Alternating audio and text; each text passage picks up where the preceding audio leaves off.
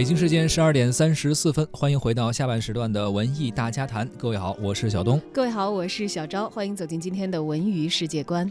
文娱世界观，首先来关注上海国际艺术节的消息。在第二十届中国上海国际艺术节的舞台上，原创歌剧《韵之河》《二泉》《画皮》和《晨钟》等陆续上演。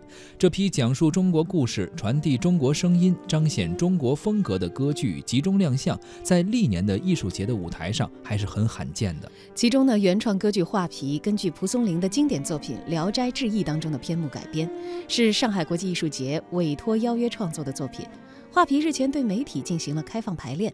这部由作曲家郝维亚创作的歌剧，在西洋歌剧中大胆地运用了民族室内乐，并且结合了中国戏曲和美声的唱法。郝维亚表示，他在创作的时候充分考虑到了每种中国民族乐器的独特性，力求以东方单音音乐的方式发挥中国室内乐的细腻和民族器乐的人味儿。这部歌剧全新形式的作品表达和创新的舞台设计也让人眼前一亮。画皮近日在上海东方艺术中心进行了全球首演，请听央广记者小武的报道。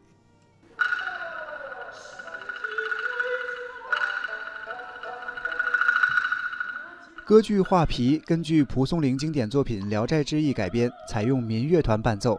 编剧王爱飞解读了这部创新作品的创作初衷。《画皮》有过舞剧，有过电影，也有过戏剧，当然更多了，但是没有歌剧。如何做一台好的歌剧？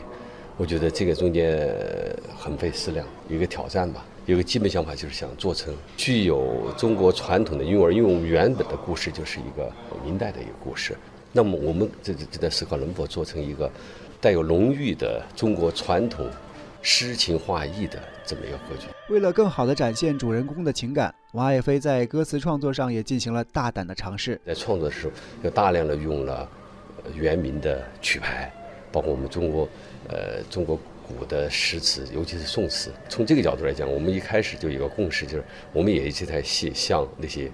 关汉卿啊，汤显祖这一类的中国的最辉煌的艺术家、剧作家表示致敬的一个作品。演出中，指挥家叶聪直棒新加坡华乐团为歌剧伴奏，他们完全采用中国民乐器，通过不同的组合形式，完成了各种歌剧语汇的表达。这次在创作当中呢，用了多层次的对位的办法。而一凡那种以前大旋律底下一个伴奏，避免一个大乐队很多的人在台上，有三个角色，而且我们用了一个小的合奏，二十五个人在台上，呀，而且不用西乐、小提琴、长号、小号那种，而用了这个二胡、笛子这样的。歌剧《画皮》舞台上的三位演员包括了一位女中音、一位女高音和一名京剧中的男旦角儿。作曲家郝维亚表示，这些种种的新尝试都是为传统故事的新表达服务。他希望能够给观众带来思考。首先，我们这个是一个叫做中国新歌剧，也就创新是我们一个目的。